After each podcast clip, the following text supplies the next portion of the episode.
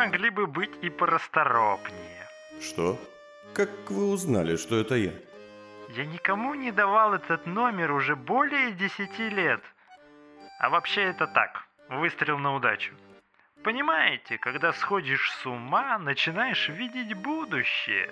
Да, отлично понимаю. А почему вы сходите с ума? Ну как вам сказать? В настоящий момент я, чтобы не замерзнуть и поджарить крысу, сжигаю картину двухвековой давности. Но так как я могу задохнуться от дыма, мне приходится периодически тушить пламя. Чё за бред вы несете? Я заперт, Фиц, в своем собственном поместье, своим же сыном. Я же убил его. Да почему никто не помирает, а? Да тихо, убили, все верно. Но он оказался способен нагадить мне и после смерти. Вы что, не можете выйти? Я в могиле, мой мальчик. Чувствую себя как дома. Но если я смог вам позвонить, то почему вы... Не позвонил кому-то, кто бы меня освободил? Вот вам три вопроса. Кому мне звонить? Как меня будут освобождать? И что со мной потом сделают? Не знаю. Но, по-моему, все лучше, чем умереть от голода, холода или задохнуться. Беда в том, что я отрезан от мира. И даже этот акустон работает только на прием. Да и то благодаря очень странной коробке, которая... Э, долгая история. Я могу вам как-нибудь помочь? Ну, если честно, я бы не отказался. Старость – время действовать, а я тут трачу ее на философию и ловлю грызунов. У нас впереди куча дел, а от крысиной диеты у меня уже изжога. Где вас так долго судьба мотала? Это я мотал. Срок на каторге. Долго рассказывать, короче. Вообще-то я звоню, чтобы занять у вас денег, но... Какие деньги? Вытащите меня из этого склепа, и я вам заплачу. Мне руку отрубили. По-настоящему. Срочно нужна сумма для операции. Вечно вы какой-то ерундой... Стойте. Какую руку? Правую. Ух, отлегло. Ладно, сколько вам нужно? А какая разница? У вас что, есть деньги вне поместья? Или вы их мне в замочную скважину просунете? Как раз внутри-то их и нет. У меня есть некоторая сумма в пневмодепе. Э, где? Пневматический депозитарий. Я скажу вам код. Воспользуйтесь общественной пневмобудкой. Наберите номер. Фамилия Девлин по номерам букв в алфавите. Получите 20 тысяч и немного наркотиков. Хотя они, наверное, уже испортились. Каких еще наркотиков? Которые плохо говорят о моем прошлом. Ладно. Спасибо. А в чем подвох? Скалопендры? Газ? Тайное слово? Да нет никакого подвоха. Я не верю. Вы меня опять хотите обвести вокруг пальца. Фиц, я скажу честно, вы простоватый добряк. Эти деньги поселят в вас чувство вины и обязанности. Вы не сможете просто так их взять и не прийти мне на помощь. Славно, что вы еще помните меня таким. Найти мое поместье несложно. Но молю, не надо взрывать вход или ломать крышу. Слетятся светлячки и разорвут вас на части. Да и в любом случае это привлечет внимание, от которого мы не избавимся. Ладно. Спасибо. До встречи, Фиц. Акт 2. Часть 19. А, вредный рыжий дед. И как? Нашли деньги? Да, кажется. И? И, и, портовые буи. За ними еще идти надо. А рука? Я подошел к кейсу с рукой Ульфика. Девушка-санитар с дыхательной маской положила на стол несколько таблеток и рекомендации по приему, кивнула и ушла. А что с ней, с этой девушкой? Почему она в маске? Видели платок у нее на шее? Ну, Она бывший военный химбатальона, ныне так называемый белый платок. В их части произошла утечка нового боевого газа, она получила сильнейшие ожоги. несчастный случай. Объективно, да. Субъективно это были испытания на военных, в чьей лояльности усомнилась власть. Но правда вам никто не скажет. Так что вы решили? Я сел за стол и уронил голову на руки. отчего правую словно проткнуло тысячей спиц. Ах, мать твою. Ну, ну вот пойду я в медцентр, да? С тобой и, скажем, с пятном. О, да, я бы сходил. Я раненый, избитый, уставший, все как всегда. Там за нами уклеются какие-то типы, мы где-нибудь завяжем жуткий сбой, начнется замес. Вы всегда говорили, как мелкий ворюга из шестого кольца. Нет. Так вот, будет пальба, новые наркотики, и даже костюма красивого нет. Кто-нибудь погибнет, пятно, скорее всего. А можно не я? Ну, не знаю, там уж как повезет. В общем, в топку эту руку, Тос. Мне нужно отдохнуть, и не один день. Вы сделали правильный выбор, господин Паунд. Ложитесь. Я попробую связаться с протезистом и узнать про варианты. Арсен, не выключай свет. Я не хочу оставаться в темноте. Организм не умеет отпускать быстро.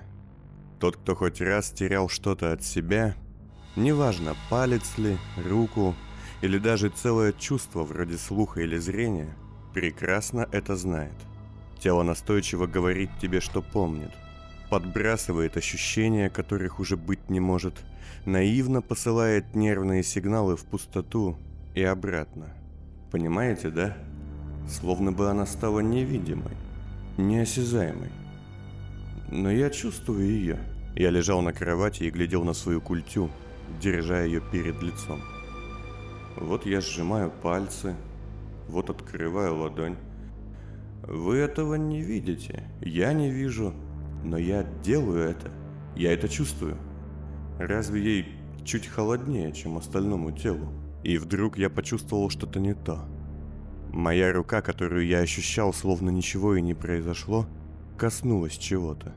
Сухого и жесткого.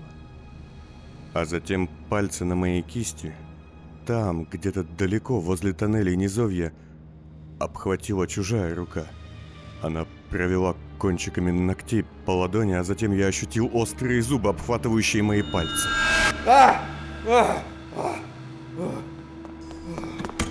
Что стряслось? То стоял в дверном проеме помещения лазарет. Что? Где?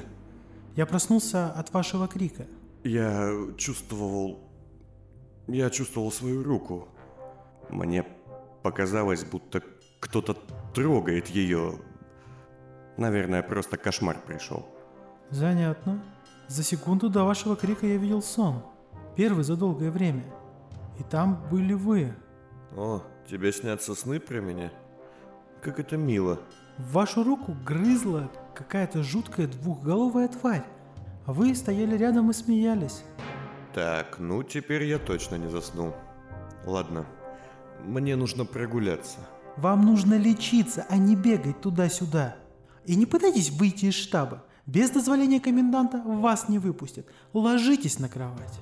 И сколько мне на ней еще лежать? С нашими медикаментами, пусть и скудными, думаю, примерно 9-10 дней. А сейчас спите. Примерно 9-10 дней спустя. Ты уже пришел? Да. На улице что-то сломалось, дождь хлещет уже третий час. И воняет, как будто... Не продолжай, я сама чую. Ты устал? Не то слово. Весь день по кольцу мотаюсь, как бешеный. Садись поешь, у меня сегодня было кулинарное вдохновение. О да, я сейчас бы даже похлебку от тринутых съел. А, кстати, Лу, забавная у меня сейчас была встреча. Представляешь, у подъезда встретил Гейла. Он теперь работает вроде смотрителем крыш. Он меня не узнал, я его останавливаю и говорю. «О, Гейл, здорово!» А он смотрит на меня такой мерзким своим голосишкой. «А где ваш родовой знак? Позвольте спросить». А я как шибану ему сумкой похлебал. Да как нарежу шибку оттуда. Даже чавкнуть не успел. И потом бац, и я тут. Так, в общем-то, бабло и притащил. Ну хорош же, а? Когда я открыл глаза, передо мной сидел какой-то очень уж удивительный человек. Древний, неопределенного возраста, чумазый, мятый, с неровными желтыми зубами и спутавшимися волосами цвета поседевшей грязи. Он, кажется, долго рассказывал мне какую-то захватывающую историю, которую я совершенно упустил, уйдя в тени. А что? Простите, я, кажется, не слушал. Ой, все, идите вы в сторону все, ребятки. У человека драма и трагедия с острым, как мой язык, сюжетом, а вы грибы включаете. Человечек с неожиданной обидой спрыгнул со стула и засеменил на выход. «Стойте!» Нет, никому больше я никому никаких историй рассказывать не буду. Пойду лучше займусь чем-нибудь бесполезным. Он вышел в коридор, хлопая дверью. Пожалуй, и я засиделся. В течение всей недели меня, поначалу охваченного кошмарными видениями и жутчайшей тревогой, пичкали успокоительными, восстановительными, стабилизирующими и всем остальным. Рука больше не болела, раны затянулись. Только вот целебной химии в моем организме было куда выше нормы, да и голова с самого побега с каторги все чаще и чаще сдавливалась обручем тупой, ноющей боли. Признать честно, друзья, я просто асташизил лечиться и спать так долго. Я столько в жизни вообще никогда не спал. Ужас. Так, хватит. Я поднялся с койки и, осторожно переступая босыми ногами по ледяному бетонному полу, вышел в коридор. Из носа пару раз упали капли крови. Свет в коридоре мерцал. Туда-сюда сновали какие-то люди, таскавшие ящики с логотипом компании Крейг и Джипс. Мимо проходили мужчины и женщины, мне незнакомые, с тяжелыми удрученными лицами. Чувствовалось какое-то напряжение. Я, от скуки побродив по разным помещениям, наконец подошел к массивной двустворчатой двери с небольшой каменной лестницей. Перед дверью, в старой поношенной форме какого-то военного ведомства, стоял рослый мускулистый мужчина и глядел в пустоту. Добрый день. Или, или ночь. Не могу знать. М, А что за дверью? Выход? О, класс. А можно выйти? Никак нет. Не велено. А почему? Не могу знать. А где мы вообще находимся? Это секретная информация. Да что такое? Ну так она ж секретная от тех, кто снаружи, а не от тех, кто внутри. Не могу согласиться. Ах, ладно. А звать-то вас хоть как? Слушайте, что вы прикопались ко мне, сударь? Идите отсюда.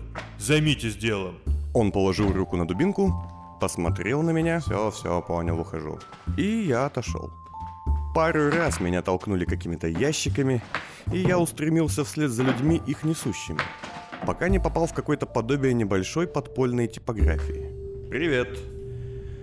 «А чем занимаетесь?» – спросил я неопрятного толстого мужчину, который возился с любопытным и сложным химическим механизмом больших габаритов. Что? Кто вы такой? А, вы из этих, которых ведьма притащила. «Угу. Что делаете?» Переводки. Химические листовки. Шлепаешь одну такую на стену. И ее почти ничем не свести. Куда лучше, чем бумага или даже трафарет. И он показал мне прозрачную пленку, на которой были нанесены какие-то слова и изображения профиля. «А что пишут?» – спросил я и потянулся к одной из них. Не суйте руки. Тут сложный состав. Одна капля лишнего вещества и вся формула крысе в пасть. Отойдите. Ладно, ладно, отошел. А как эта штуковина вообще работает? Мужичок поглядел на меня недовольно, но принялся объяснять. Вот сюда поступают химикаты. А здесь я задаю тип поверхности, с которой переводке придется контактировать. Камень, бетон и все остальное. Их наносят, а проявляются они не сразу, что позволяет замести следы. А теперь до свидания. Я от скуки обошел машину и заглянул в один из химических баков. А тут вот они вылазят потом, да? Не трогайте скрести вас лобзиком.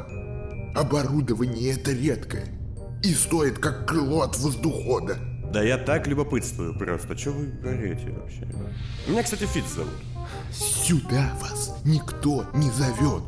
Идите и займитесь чем-нибудь полезным.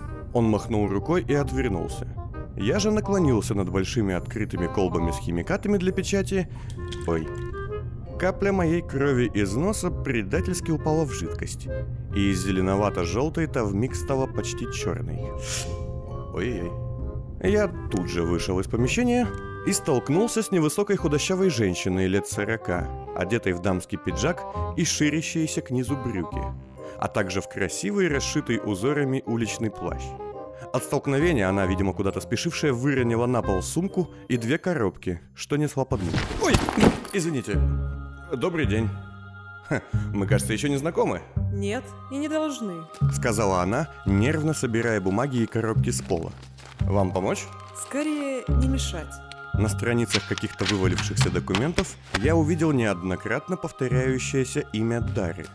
Судя по одежде и спешке, женщина явно собиралась как можно быстрее покинуть убежище повстанцев. «А вы что, уходите? Вы не из местных?» Она подняла на меня пронзительный взгляд черных глаз полукровки, разогнулась и взяла мое лицо рукой, пристально оглядывая. Так, дайте посмотреть. Во взгляде ее читалась такая воля, что я даже не отстранился. Самоненависть, комплекс палача и жертвы в одном лице, чувство избранности, подавленный альтруизм и травматическая жестокость. Рациональное в конфликте с тягой к эффектности. Зависимость от рефлексии, склонность к маниакальной аутоиммерсии.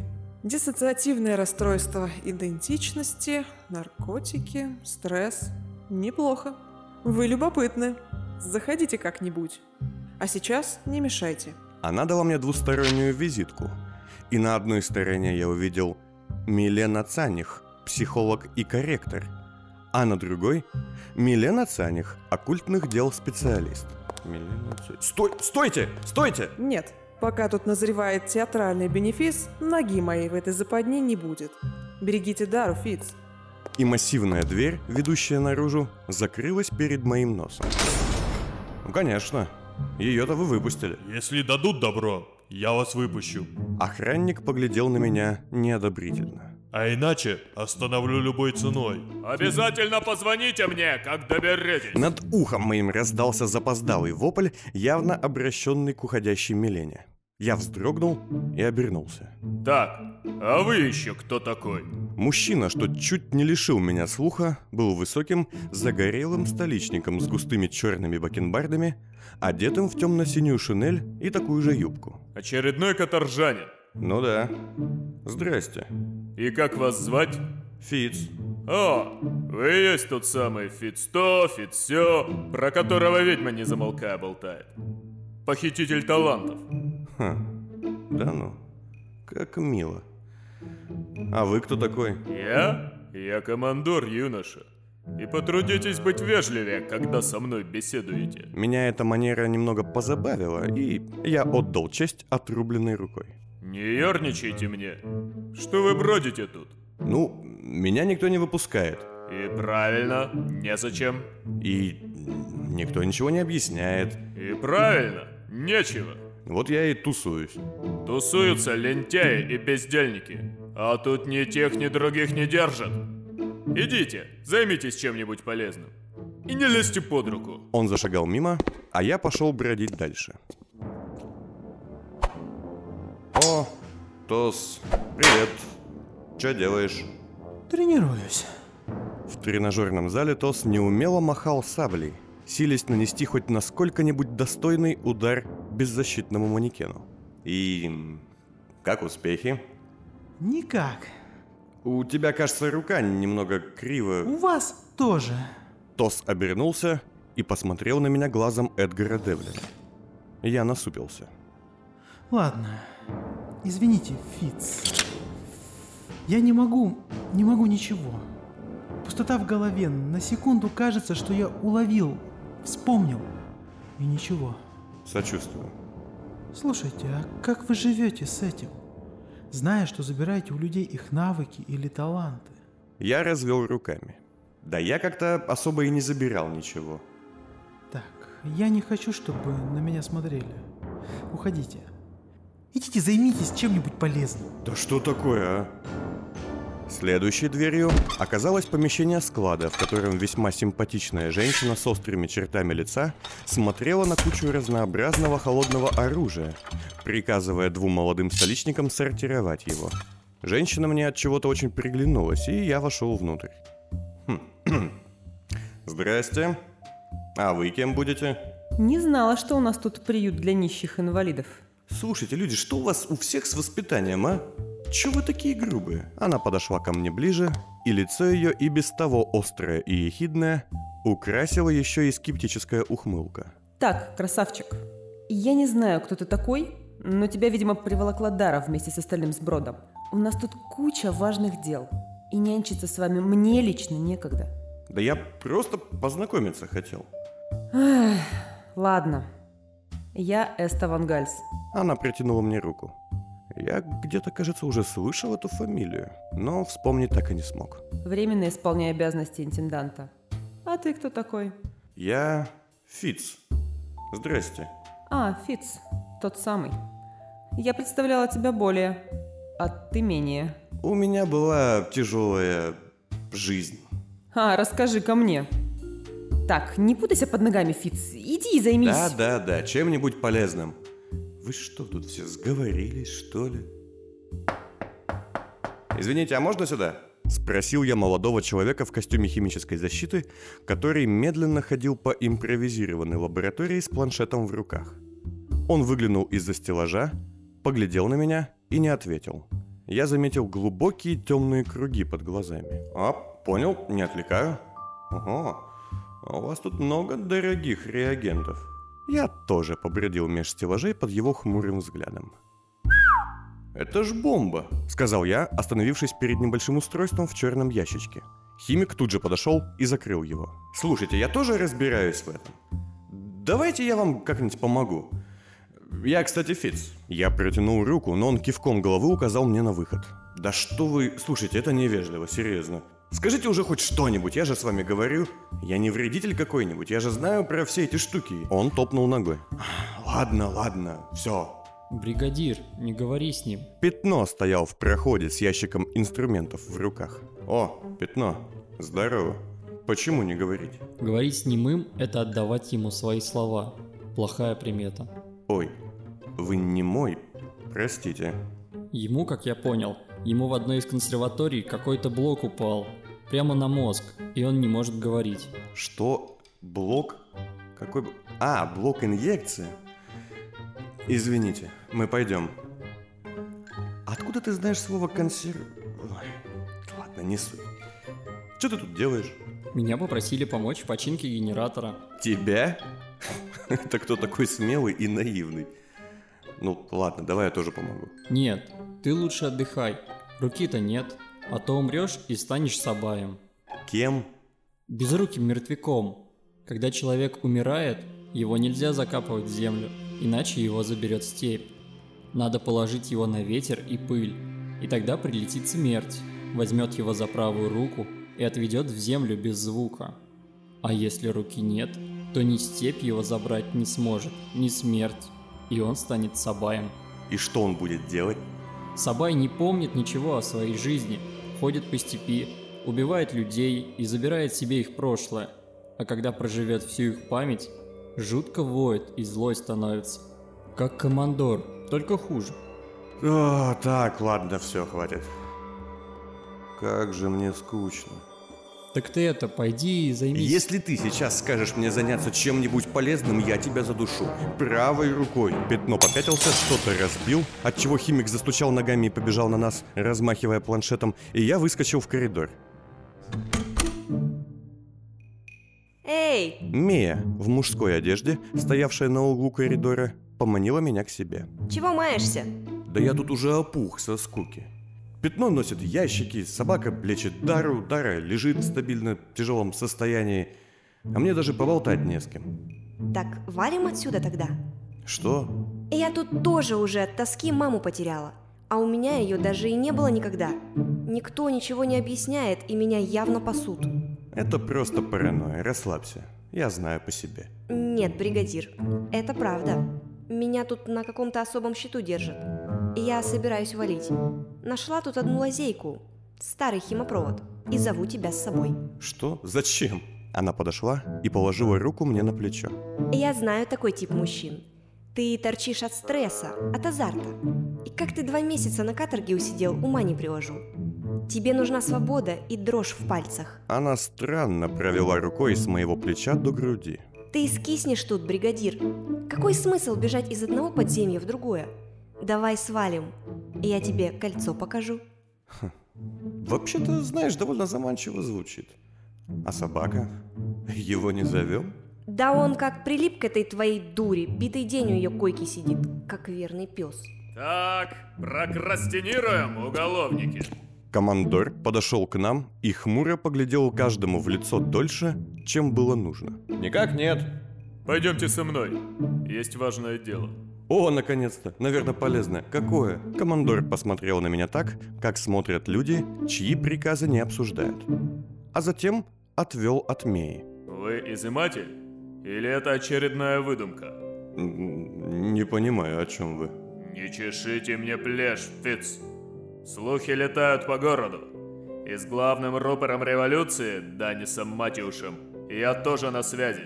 Вы изыматель. Хотя в подобную чушь никто не поверил бы еще три месяца назад.